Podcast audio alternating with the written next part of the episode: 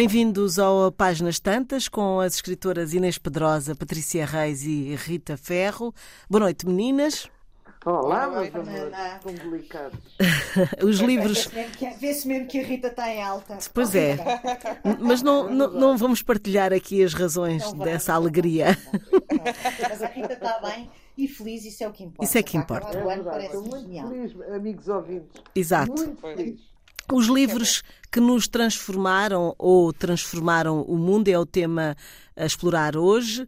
E a lista é longa, se pensarmos nas obras eh, que, escritas em diferentes géneros literários, foram ao longo dos tempos, de certa forma, inspiradores na mudança de mentalidades, na mudança da própria história, enfim, os livros que acrescentaram algo mais à nossa vida. E Inês, começava por ti, eh, este acrescentar de algo é essencial nas tuas leituras? É, Sim, eu- quer dizer, é essencial nas minhas leituras e, sobretudo, há livros.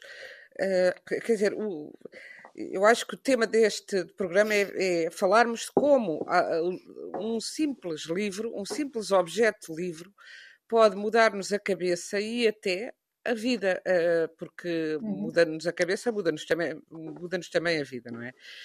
E. hum, eu acho que é interessante eh, as duas perspectivas, porque alguns livros podem ter-nos tocado por razões muito íntimas e pessoais e não são livros que tenham causado nenhuma mudança social, política importante.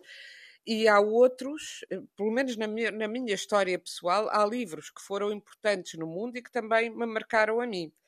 Assim, muito sucintamente, eh, começaria por eh, lembrar, eh, por exemplo, quer dizer, se eu for à história das minhas leituras, eh, o primeiro não é, um mundo, não é um livro que tenha mudado o mundo, mas é, é um livro que eu acho que é muito importante para todas as crianças eh, que o leram e que, que seria interessante continuar a dar a ler às crianças, que é eh, na tradução The Little Princess, a Princesinha, já tenho aqui falado dele, da Francis Bournet, um clássico da literatura infantil, que é a história de uma menina muito rica que está num colégio de meninas muito ricas e de repente a, a diretora sabe que o pai dela, eh, aparentemente o pai dela morreu, eh, está na Índia, eh, militar, e, e- e deixou e não deixou nada, portanto não tinha a fortuna que parecia ter, aparentemente. E então a menina passa a ser a, a escrava, mais do que criada, a escrava das outras, e portanto é um livro sobre a desigualdade social e sobre a maldade das pessoas face à desigualdade social. E,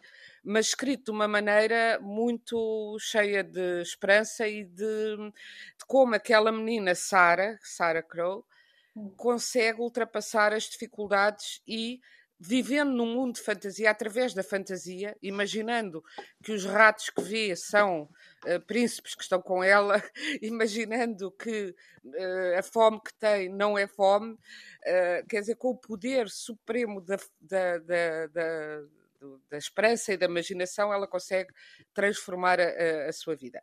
Mas há um outro que eu li logo a seguir, que é, Como é que se chamava a protagonista? Sara quê? Sarah Crew. Ah, ok. Ahm, e, e há um outro que, que, que tocou e toca ainda, até porque foi reeditado recentemente numa versão não expurgada, aquela que nós lemos na infância era expurgada, de pormenores mais íntimos e, eh, digamos, sexuais, eh, que é o Diário da Jovem Anne Frank, um diário extraordinário de uma menina que viveu os últimos, aquilo que viriam a ser os últimos anos da sua vida, enfim, da sua adolescência, uma, uma, uma jovem de 14, 15 anos, 13, 14, 15 anos, que está a descobrir a vida eh, fechada num, num quarto eh, porque está, eh, porque é judia, está eh, a família escondida por, eh, por bondade e risco de uma outra família escondida do nazismo, que acaba, infelizmente, por, eh, por a apanhar e, e ela morre num campo de concentração, como sabemos. Esse diário é um documento extraordinário e é uma grande peça literária. E logo a seguir li um livro, esse sim que foi considerado eh, como um livro que eh, acirrou eh, e provocou a guerra entre o Norte e o Sul dos Estados Unidos da América, a guerra anti-esclavagista, que foi a cabana do tio Tom, que era a cabana do pai Tomás, pai que eu, eu mesma reeditei há poucos anos uh, como a cabana do tio Não Tom. digas nada, Harriet Stowe. Harriet Stowe, que é a Harriet Beecher Stowe, que era uma, uma, uma senhora de meia idade, uh, sem, que não era escritora até aquele livro, e que ficou tão uh, indignada e tão, e tão desesperada com as situações que via de arrancarem filhos dos braços das mães, das escravas, uh, de venderem uh, os seres humanos como se fossem objetos, dos maltratarem, dos de torturarem, que escreveu, escreveu uma história de, de, de sobre de, de escravatura por sinal muito bem escrita do ponto de vista do suspense, da ação, portanto é um livro que consegue ser também uma história, uma aventura entusiasmante, mas que é uma denúncia extraordinária do, do esclavagismo, e esse livro teve teve primeiro eh, eh, essa função de, de, agitar a sociedade, não só contra a escravatura, mas também contra a profunda desigualdade. Depois, o, e, e, o Lincoln, que a recebeu, disse que ela era a pequena mulher, eh, esta, então estou aqui com a pequena mulher que provocou uma grande guerra. E continua a ser considerado um dos livros mais influentes do, do mundo, no sentido de, de. porque foi um livro que provocou a ação social mas depois, já nos anos 80 do nosso século, o livro voltou a ser. Uh, e, esse livro foi censurado em muitos países. De, na, na, América não foi censurado, mas criou muita. Muita, além da guerra, criou guerra pessoal à própria escritora, que chegou a receber uma orelha de um escravo pelo correio, por exemplo. Um, e, e, ameaças e isso tudo, o, o chamado. Mas porquê? Bullying. Porque acharam que ela, que, que, que o livro dela que era subalternizante para o negro, digamos Não, assim. não, porque na altura porque eram contra, que, contra ela a denúncia da escravatura, porque aquele sistema económico vivia da escravatura. Ah, e era de um branco, e, portanto, está bem, um, era de um branco. Mandaram-lhe uma, uma, uma orelha de um negro, uh, portanto... Um, Sim, um branco um, mandou-lhe, ok, um, okay. um dono de, de um escravo mandou-lhe, chegou-lhe a mandar a orelha de um escravo. Uhum. Mas, recentemente, esse livro, como os livros de Mark Twain, foram recentemente, desde o fim do, do século XX, foram criticados e censurados em muitas escolas dos Estados Unidos por serem considerados racistas, tanto ela como o Mark Twain, que aliás foi amigo dela, porque é evidente que uh, porque há um, paternalismo na descrição, de, de, de, de por exemplo, do, do tio Tom, e, e muitos, muita, muitas, muitos movimentos antirracistas consideram que aquela personagem é tão celestial e tão. porque o tio Tom, ele próprio, é, é, resigna-se. É, é um, digamos, é uma espécie de, de pacifista extremo que acha que se deve suportar tudo e suportando tudo se vai dar a perceber aos, aos violentos, aos, aos, aos assassinos, no fundo, o mal que estão a fazer, não se revolta. Se bem que no livro há outras personagens que se revoltam, não se pode dizer que o livro seja uh, propagandei que a resignação e a submissão à injustiça. Mas o tio Tom tem essa vertente, é muito, muito cristão, muito, muito, muito religioso e nunca, nunca se e resigna-se a tudo, nunca foge, nunca, nunca, nunca reage. E portanto, por um lado, por isso, e por outro, por se entender que há um, uma visão muito paternalista, muito condescendente, e que há, que era da época, uh, que, tra que, trata, no fundo, uh, os negros como uma espécie de crianças. Isso é, em parte, verdade, eu acho que não é completamente verdade, e, sobretudo, temos que enquadrar a época e os, uh, o, que, o que se era capaz de pensar, até onde é que era capaz de se ir mentalmente naquela época, não é? mas é engraçado que ele teve, uh, foi considerado uh, revolucionário uh, por, por, ser anti-esclavagista e antirracista, e agora, recentemente, foi considerado na, na maneira de, de escrever e de escrever um livro que tem laivos de racismo e foi combatido também por isso, também por um politicamente correto extre, extremo, digamos, que faz com que, quer dizer, não se vai reescrever uh, as aventuras da Culberry Finn porque têm a marca racista do racismo que havia na época, não é? Mas isso uh, é, é, muito curioso como os livros vão tendo esta, estas diferentes visões ao longo do tempo.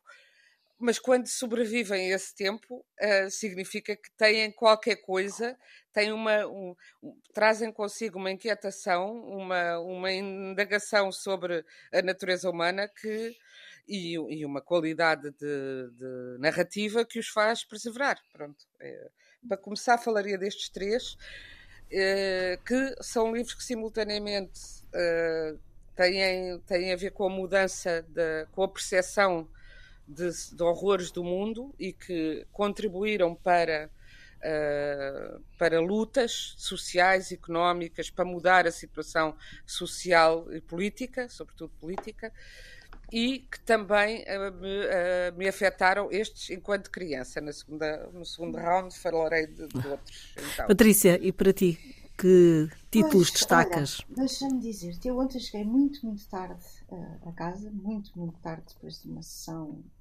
literária em Matosinhos. Um, felizmente foi uma viagem maravilhosa para Lisboa, porque a Inês esteve duas horas comigo ao telefone, portanto foi incrível. cheguei cá muito rapidamente. E quando cheguei foi quando tive de facto a oportunidade de pensar, uh, enfim, quais são os temas, quais são os livros que verdadeiramente mudaram a minha vida. E há, há três livros, e a Inês vai perceber isto melhor do que qualquer outra pessoa, há três livros que são fundamentais para mim. É muito engraçado. Um deles é uh, o Alexis ao Tratado do Bom Combate da Magritte e o Resnarro, porque quando li, são tudo livros muito pequenos, é muito engraçado isto. Um, foi transformador a ideia de um, a ideia do narrador dizer a determinada altura algo como isto, eu não sei a frase de cor, um, perdoa-me não por eu ter uh, não por eu te abandonar mas por eu ter ficado tanto tempo, não é? Perdoa-me não por te deixar, vá, mas por ter ficado tempo demais.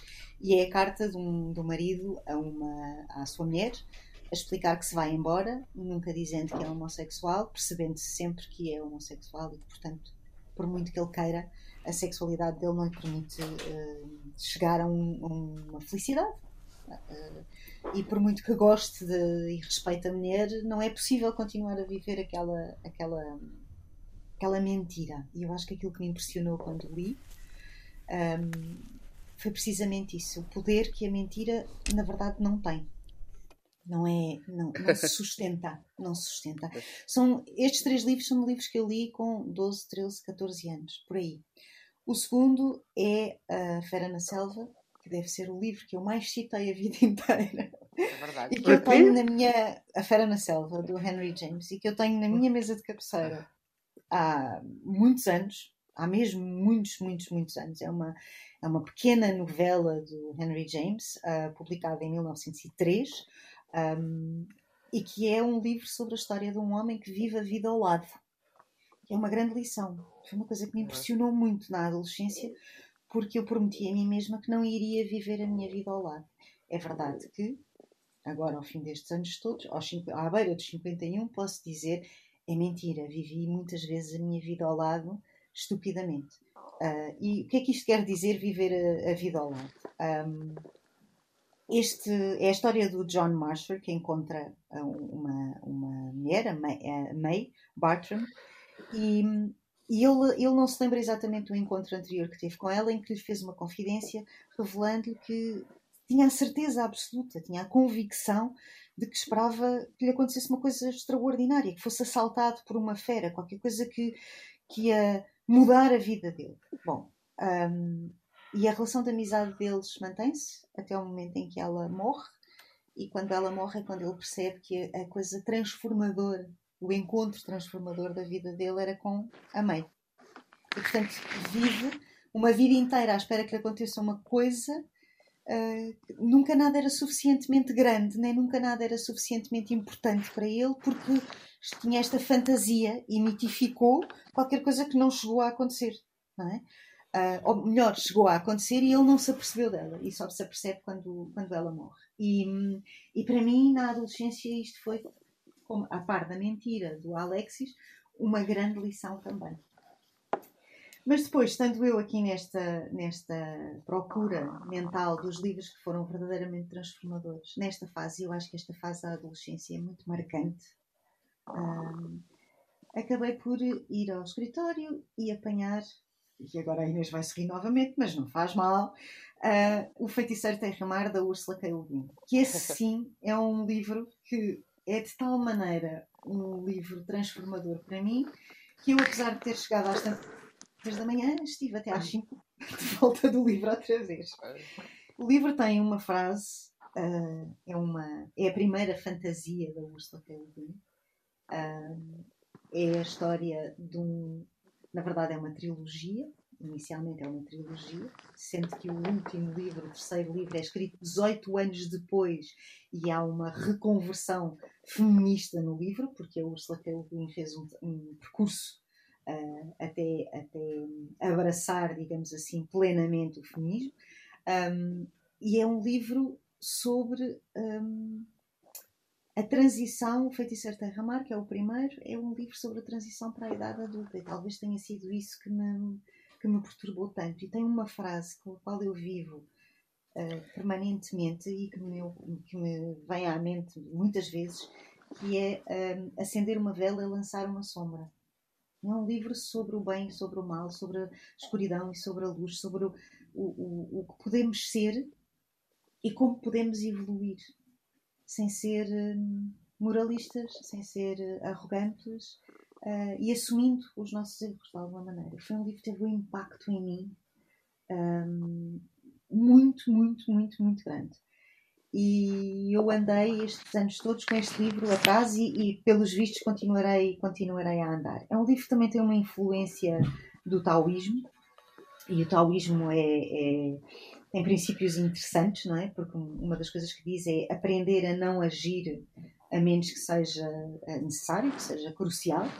Um, e, e, eu vivia nessa altura da minha vida com, com um impulso de fazer muitas coisas, como vivi, aliás, durante muitos anos. Portanto, por isso é que eu consigo, continuo a achar que este livro ainda tem muito para me ensinar. Percebi eu ontem à noite, conforme não o consegui largar novamente, um, porque é é sobre, é sobre um poder enorme que nós temos dentro de nós, de poder fazer o bem ou o mal, mas também de poder evoluir depois de termos feito o mal. Então, olha, se quiseres, é sobre a redenção também, de alguma forma. Uhum. Um, este livro existe, está publicado, em, em, aliás, os três livros estão publicados em, em Portugal.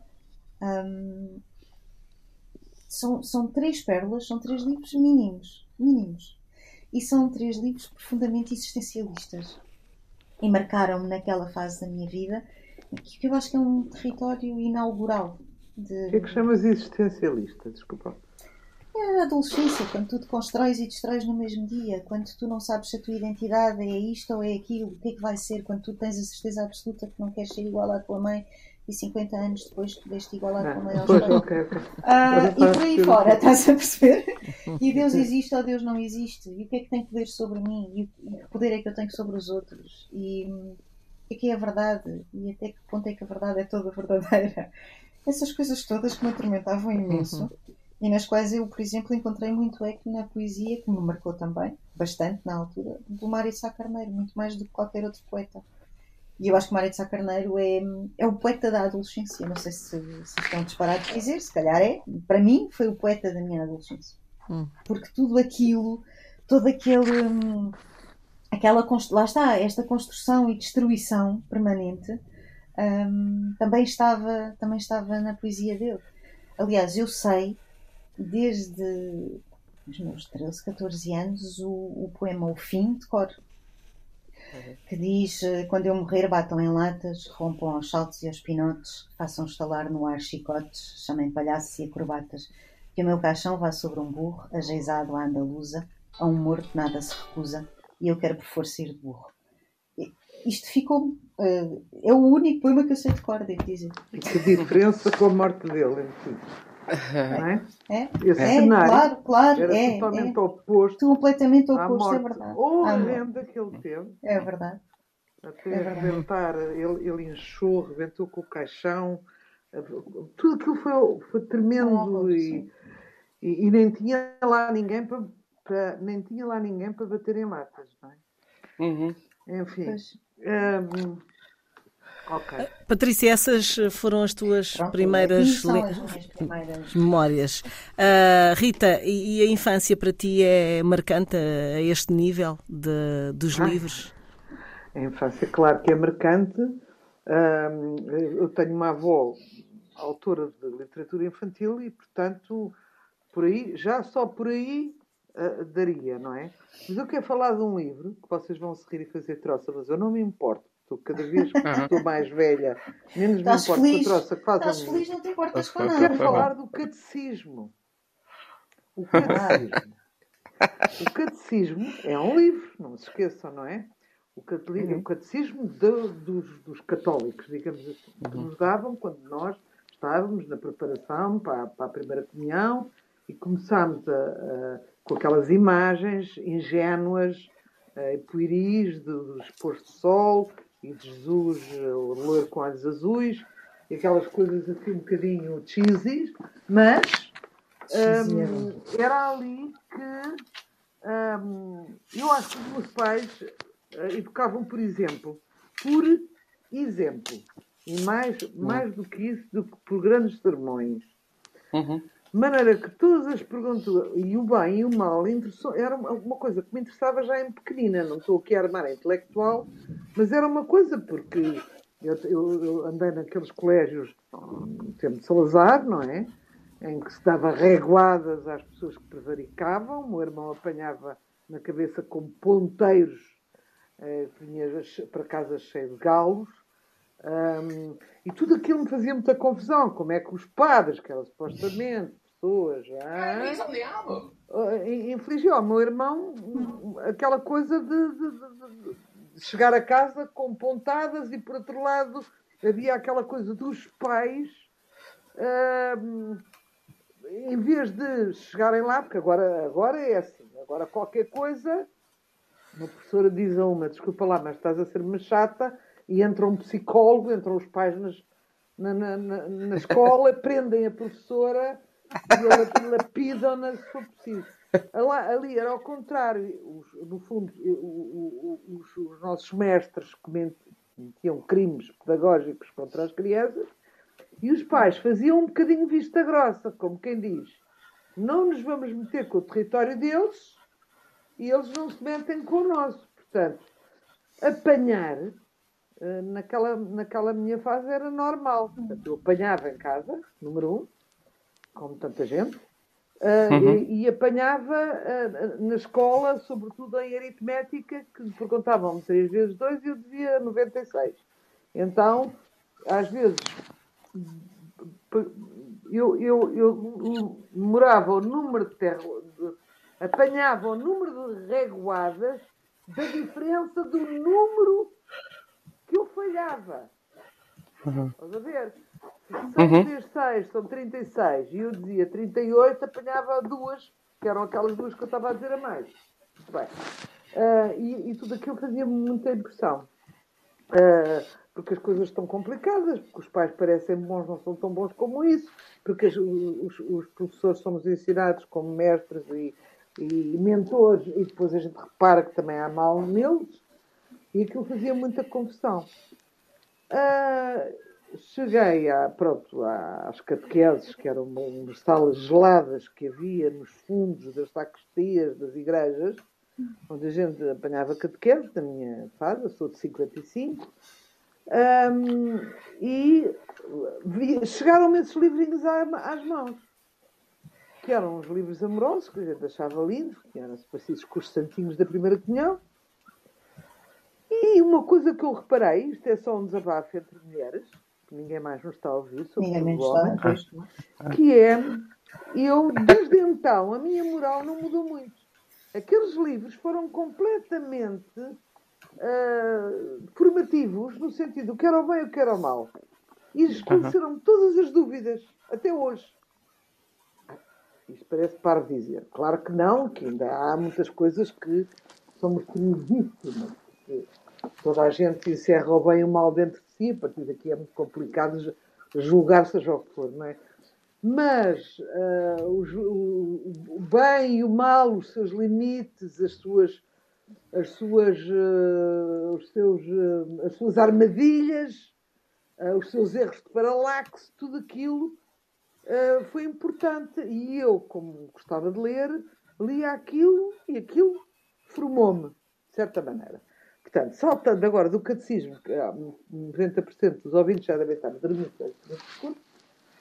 um, vamos falar de, dos livros da minha avó. Minha avó, uh, para já deixem-me só reagir em relação ao que a Inês disse, que realmente é incrível como é que uh, o, o, Tom, o Mark Twain, que escreve as aventuras do Huckleberry Finn, por sua vez era o, melhor amigo do Tom Sawyer, que é o livro que ele escreve. Exato, exato, o Tom Sawyer. Para mim, um, um livro que me ensinou justamente a não ser racista. Foi primeira, primeiro, primeiro confronto com o racismo, não é? Porque não sei se lembram que o Huckleberry Finn tinha um amiguinho que era o Jim, que era um escravo fugido. E conta a história daqueles dois rapazes que eram de uma amizade brutal e defendiam-se um ao outro. E então, ah, eu agora acho, acho treino, estás-me a dizer que inventaram coisas contra esse livro, sob o ponto de vista de racismo, que eu não consigo ver onde é que eles encontraram isso, percebes? Uhum. Não, não, não, estou, uhum. não estou sequer a perceber, mas agora a gente chegou a absurdos que não, que não dá para perceber mesmo. Depois, do mesmo género, mas à escala nacional, a minha avó, cujo pai foi posto como capitão do Porto de Bolama, então capital da Guiné, um, e portanto teve uma experiência aos 14 anos. Oh, oh, Rita, desculpa, não sei se estás a ficar longe do microfone, sei que parece que estás mais ao fundo. Estás a ir embora. Estás a ir embora. Não, sabes porquê? Ah, Caiu um dos, ai, dos agora olhões. Sim. Mudou completamente. Então dizias tu? Desculpa. Então dizia que a minha avó morreu, a mãe da minha avó paterna morre lá com paludismo e eles são cinco filhos e a minha avó é mais velha e tem que tomar conta deles porque o meu, meu bisavô, o meu sim, bisavô estava muito ocupado. Portanto, ela tem que vir não só tomar conta dos, dos irmãos todos quando a mãe morre, morre de paludismo, como vir para cá no navio com os irmãos mais novos, que só hoje é que eu soube que durante essa viagem, que ela tinha 12 anos, e trouxe uns meninos, um, um, um, irmãos ainda bebés, e, e responsabilizaram-na, ela veio sozinha, e ela foi abusada pelo comandante do, do, do, do navio. E eu estou a contar isto porque quem conhece a minha avó, Fernanda de Castro, e sabe as ambiguidades e ambivalências da minha avó, isto explica muito, e não vou voltar a, a falar nisto até ao fim da vida. Mas pronto, estou aqui em rigoroso exclusivo a contar-vos esta história espantosa. Então, a minha avó escreveu dois livros que fizeram uma geração, que era a Mariazinha em África, ela chamava-se Maria Fernanda, mas chamava-lhe Mariazinha, Mariazinha em África e as Novas Aventuras de Mariazinha. Esses livros eram completamente adorados e amados por aquela geração quando ela, ela não se escreve aos 12, escreve-os aos, não sei, 25, 30, calculo eu, com ilustrações da Sara Afonso e coisas maravilhosas. E aquilo, para muita gente, foi importante. Há pessoas que sabiam o, o enxoval da boneca, das bonecas delas. Era assim uma espécie de, de livro, agora não era uma coleção, uma aventura, mas era quase. As, as aventuras marcaram-me uh, muito. E acho que estou a passar um bocadinho da minha conversa, mas já agora, junto aqui o meu pai, que tem um livro de infantil chamado Pedro e o Mágico, uh, que teve um prémio Gulbenkian, e uh, que, cujas personagens chamavam-se António, Mafalda e Rita, que somos nós. E vocês podem calcular o que é que para uma criança está a ler um livro e está a ver os seus próprios nomes a serem personagens e porque era verdade. O meu pai ia para levar-nos às sete da manhã aos colégios uh, e inventava que dentro da buzina do carro vivia uma família de pirilampos. Pronto. O meu irmão António já gozava, estava naquela coisa de, de acreditar no Pai Natal e a gozar um bocado, mas ao mesmo tempo ainda tinha um fascínio. A minha irmã, mais pragmática, hum, e eu acreditava piamente e perguntava ao meu pai, eles hoje dormiram bem, eles hoje dá. E o meu pai conta esta história e, e, e, portanto, teve um impacto brutal uh, uh, na minha vida eu ter sido personagem que tentei agora fazer com um conto, já agora conto, uh, conto-vos, tentei agora fazer um conto para uma editora cuja modéstia me permite referir, cuja não, o Pundanor uh, me permite referir, e a descrição, e que foi chumbado, um livro infantil foi chumbado, uh, porque e que, eu, que, eu, e, que os personagens são os meus próprios netos. E a senhora não gostou. Eu lembro perfeitamente que recebi uma carta a dizer: Não, sabe, agora a gente gosta de histórias mais circulares e que não sei o quê, não sei o que mais, e toda uma teoria. Eu pensei, mas isto é uma editora que está a dar ordens a uma criadora. Uhum. Vocês não acham isto inacreditável? Lá ela de não gostar do livro, pode muito bem acontecer e que me mandasse para a vida. Agora, a teoria de que ela é que sabe qual é a fórmula que está agora a dar e que tu és uma normal estás completamente fora do filme, pronto, era só para dizer isto. Posso? Passa a palavra. Inês, uh, mas os livros que. Eu sei que tens aí mais livros para, para falar, Sim. mas. Uh, que transformaram o mundo. Falámos um pouco dos livros que vos transformaram, não é? No fundo é isso. Uh, mas que transformaram o mundo. Às vezes uh, eu penso, quando, pelo menos quando foi sugerido este tema, que nós pensamos na positiva, não é? Mas há livros que, que, que marcaram não é? com a sua existência e, a sua, e as suas ideias e não foram propriamente para o bem, não é? Uhum. Acho eu. Eu não sei, que é que tu, não sei se estás a pensar no, no livro do Hitler, que, que é uma, uma desgraça de um livro e que, e que só sobreviveu porque as pessoas tinham medo de não o ter em casa a certa altura. Mas, mas ele hoje dizer, ainda tem vida, muita vida. Pois, e ainda continuam a, a reeditá-lo e, e, enfim, uh, já falámos até disso aqui no, já, já. programa, se deviam... Eh, eu penso, também é, é difícil, quer dizer, o que é o impacto positivo? É claro, eu, eu, eu acho que quando se pensa em transformar o mundo ou em transformar a nossa cabeça, é positivo no sentido de nos dar o maior eh, autoconhecimento, o maior conhecimento, também maior, eh, maior eh, noção do que é o resto do mundo, além do que nos acontece a nós. E, e quer dizer, todos os livros profundamente perturbadores, para já, há, há casos de livros que demoraram anos a fazer o efeito que a terem efeito sobre as pessoas. Por exemplo, a Patrícia estava a falar do Mário Sá Carneiro eu lembrei-me imediatamente do, do, e obviamente também do Fernando Pessoa, é. e cuja, cujos poemas do Álvaro de Campos, quando eu uh, os li pela primeira vez no, no ensino secundário, e muito cedo também, assim, 12, 13 anos, designadamente o poema em linha reta, que começa Nunca conheci quem tivesse levado porrada, todos os meus conhecidos têm sido campeões em tudo. Aquilo tem um impacto extraordinário sobre um adolescente, não é? Não, não, claro. Exato. Óbvio. Mas, por exemplo, o livro Desassossego, que hoje desassossega o mundo inteiro, só foi publicado depois da morte dele. Uh, e, e ele sabia que, que o livro era importante e continua a ser importante, independentemente das culturas. Há, há esse tipo de livros. Depois há os livros que tiveram e que podem ter, quer dizer, podem ter essa qualidade suplementar, mas tiveram a qualidade imediata de agitar uh, as questões uh, políticas e sociais. E por isso, claro que uh, o livro o Mein Kampf, miserável livro, continu, feito pelo Hitler, não inspira ninguém como inspira o Diário de Anne Frank, que foi trucidada uh, muito jovem, uh, pelo, depois de escrever aquele diário, que era um simples diário, de uma menina que se via que tinha uma qualidade de sensibilidade uma qualidade de escrita, uma qualidade de imaginação extraordinária e que não pôde escrever mais nada, mas aquele livro que ela escreveu continua a dar alento a, a muitas pessoas. Eh, esperemos que não em situações que não se voltem a repetir aquela ignomínia do, do, do nazismo e dos campos de concentração, que ainda se, que, se, que tem outras, outros avatares aí pelo mundo fora. Mas é um livro que continua a transformar cabeças e a, a dar eh, sentido ético às pessoas, não é?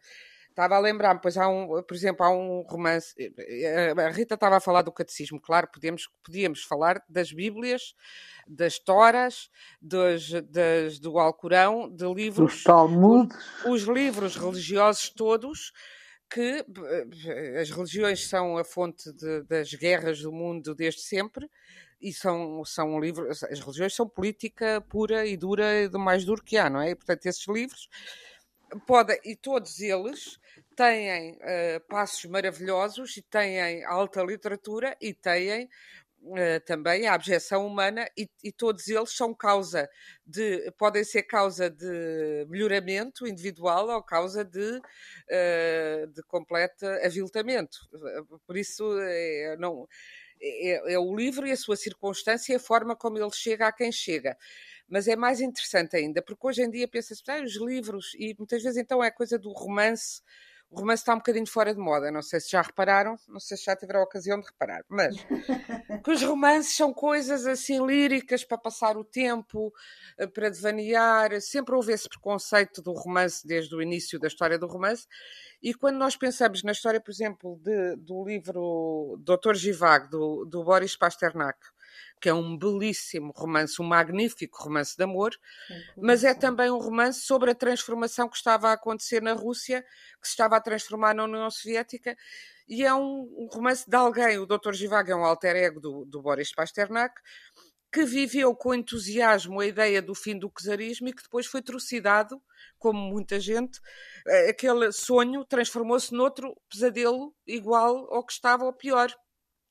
E ele conta isso, e como conta isso, ele não, não, não conseguia, sendo. Ele era poeta, era como poeta que era muito conhecido uh, na Rússia e depois União Soviética, uh, era muito respeitado, mas foi proibido de publicar aquele romance, mostrou-o lá na Associação de Escritores, mostrou aos seus pares, foi proibido o livro. E então temos um livro que foi publicado pela primeira vez, uh, salvo erro em 50, 57, 1957, em Itália, pela Feltrinelli, cujo editor era comunista e com as pressões que teve para não publicar o livro e com, depois de ter lido o livro, saiu do Partido Comunista, o Carlo Feltrinelli. Por outro lado, foi publicado em Itália em Londres. Aliás, a história de como ele conseguiu fazer com que o livro saísse para ser publicado, porque ele sofria, quer dizer, ele não queria sair do seu país, tinha um amor àquela terra extraordinária, mas e, e sabia que ia sofrer se o livro fosse publicado. Mas dizia que também viver, tendo escrito aquela obra em que ele acreditava tanto e não a poder publicar, era não viver. E então temos esse livro circulou em todas as línguas antes de circular em russo e a edição russa, a primeira que foi feita, foi uma edição, imaginem, imaginem vocês a força que pode ter um romance, feita pela CIA, pelos Estados Unidos e pela Casa Branca, que fizeram que a edição fosse composta na uh, Holanda, exato, na Holanda, e com, em cirílico, que não houvesse qualquer indicação de que o livro era de origem norte-americana para não ser visto como aquilo que era, que era uma arma, uma, uma arma química, nem uma arma, uma arma convencional, mas para que é que eles fizeram aquela edição em russo e em edição de bolso, que é difícil porque o livro é muito grande. Fizeram uma edição pequena e em russo para a, a fazerem circular clandestinamente na própria União Soviética e para agitar as mentalidades. Hum. Uh, portanto, entrou na Rússia por, uh, como arma de espionagem. Um romance. Um romance. Um romance. Depois deu aquele filme maravilhoso do David Lean. Eu, aliás, vi primeiro o filme. Esse foi um caso em que eu vi o filme e depois fui uh, ler o livro, que é igualmente magnífico. enfim, e tem, é mais, tem mais coisas, como têm sempre os livros, do que o filme, que, que já é bastante grande e que, tem, e que é muito, muito, muito forte. Uh, e, ele, e ele acaba por ganhar o prémio Nobel com esse livro, não o pode receber, porque é considerado, uh, a atribuição do prémio é considerada uma, ação hostil contra a União Soviética, uh, e ele acaba por morrer, mais ou menos de desgosto, um ano e meio depois do, do, do prémio Nobel. Mas, mas, é um romance que foi usado como arma de contra-propaganda ideológica e portanto isto dá a, a, a, ideia da força que pode ter um, um livro. Claro que depois há, há, há, há, livros que simplesmente nos fazem uh, uh, nos faz como aquele, as histórias que a, a, sequência de livros que a, que a Rita que a, a, Rita também, mas a, a Patrícia esteve a dizer que leu na adolescência e que nos marcam moralmente ou que no, marcam, definem-nos como uh, na nossa personalidade. Eu São aqui não me vou alongar muito. Sim, já temos. Já Para temos mim foi, a, foi as novas cartas portuguesas, já aqui falei muitas vezes, não vou alongar-me sobre isso, que li uh, porque estava que li muito cedo, demasiado cedo, nem percebi metade do livro, mas, mas que foi também pelo impacto estético que aquela linguagem completamente nova, aquele uso da língua portuguesa inédito, e tudo o que diziam e o, o desassombro e, uh, com, que o, com que o escreviam me marcou extraordinariamente uh, aos 10, 11 anos. Uhum. Como depois o outro livro que foi proibido na sua, também por razões políticas no seu, no seu país, que era a Checoslováquia, o, o livro, os livros do Milan Kundera, o primeiro que eu li foi o famoso um, Insustentável Leveza do Ser, mas depois o livro do Riso e do Esquecimento, enfim, livros que estavam proibidos também de circular no seu país e que tiveram um impacto enorme também por essa proibição, e, às vezes, é, é, às vezes não, é a perversão dessa, das proibições, é isso. E só uhum. terminar dizendo o catecismo também. O catecismo de facto é marcante, Rita, mas eu, para mim, não é? Do, para mim foi é. terrível porque o meu catecismo, que é, devia ser igual ao teu, tinha umas imagens, tinha aquelas, a cena do, do inferno, do purgatório e do céu. E o inferno eram umas imagens tão tenebrosas dos caldeirões onde as pessoas estavam e os, tri, os tridentes e os, os tridentes, as os línguas de fogo. as línguas é. de fogo. Tudo aquilo me dava pesadelos e pesadelos, era completamente uhum. assustador. Aí está, para mim o efeito foi completamente negativo, uh, devo dizer que aquela atemorização eh, funcionou durante uns tempos como, como, exato, como um tampão de terror e depois foi uma coisa contra a qual eu me revoltei. Se calhar, às vezes há coisas que nos impressionam tal maneira negativamente que acabam também por nos fazer reagir, pensar, claro, pôr em causa claro. aquilo que vimos uhum. e acabam por ter um efeito positivo, digamos, na nossa vida, porque nos uh, despedem do medo de vez, não é? Temos já muito pouco tempo. Patrícia, ainda queres falar uh, sobre. Só queria dizer Sim? que há um livro que eu acho uh, fundamental para mim, mais uma vez, um livro publicado em 1928 pela Virginia Woolf, que se chama Orlando, uma biografia e que, e que ao longo de 350 anos da história britânica e da vida da personagem um, a personagem muda de sexo, a personagem muda de moral, a personagem muda de, de, vida, a personagem muda de tudo, e isso para mim foi extraordinário porque eu nunca tinha pensado nesses termos, embora já nessa altura lesse bastante ficção científica, e na ficção científica, como se sabe, tudo é possível, não é? Uhum. Não queria deixar de referir também.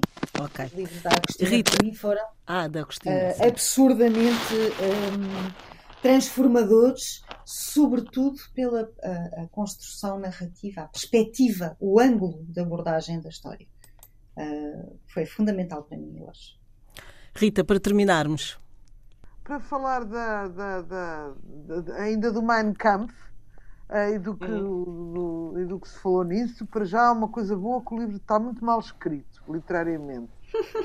um, mas eu acho que a, a, democracia, digamos assim, deve conhecer os seus inimigos. Portanto, quando há uma discussão, e nós sabemos que, uh, corrijam-me se eu estiver enganada, porque já, já, já me vai falhando a memória, mas uh, acho que foi o Leão de Castro que, quis, que quem primeiro uh, na Europa América quis lançar o Mein Kampf e teve imensos problemas. pronto, isso aconteceu um pouco, um pouco em todo o mundo Uh, em relação ao Mein Kampf, à, à, minha luta, aliás, o livro em português chama-se A Minha Luta. Um, mas quer dizer, se as pessoas, exatamente, pronto, era para, para reforçar o que a Inês disse, as, as pessoas, uh, para poderem ter uma opinião e demarcar-se de, de, de, de, ideias uh, tenebrosas, não é? Destas, por exemplo, este livro era cheio de teses abomináveis sobre tudo o que se possa imaginar, não é? Os fundamentos uh, do, do, do, nazismo, que, mas as ideias não eram do Hitler, também gostava de dizer. Havia ne, nessa altura o antimarxismo, o antimarxismo, anti-isto, aquilo, aquilo, aquilo, o nacionalismo, não sei o quê, eram, eram, eram ideias correntes, ah, não era, as ideias não eram dele. Mas quer dizer, para a gente poder ter uma ideia crítica em relação a alguma coisa, tem que se ler o, o que as nossas ideias acolhem e aquilo que, que nos assusta e nos ensina exatamente por esse terror. A ti foi o catecismo e a muitos terá sido o. Portanto, eu acho que sou daquelas que sou defensora de que se uh, que, que, nunca se censure nada, que esteja ali. Se não nos conseguiu acompanhar na quarta-feira à noite, estamos também em podcast em antena1.rtp.pt e no Facebook e no e-mail a páginas tantas uh, rtp.pt. Boa noite.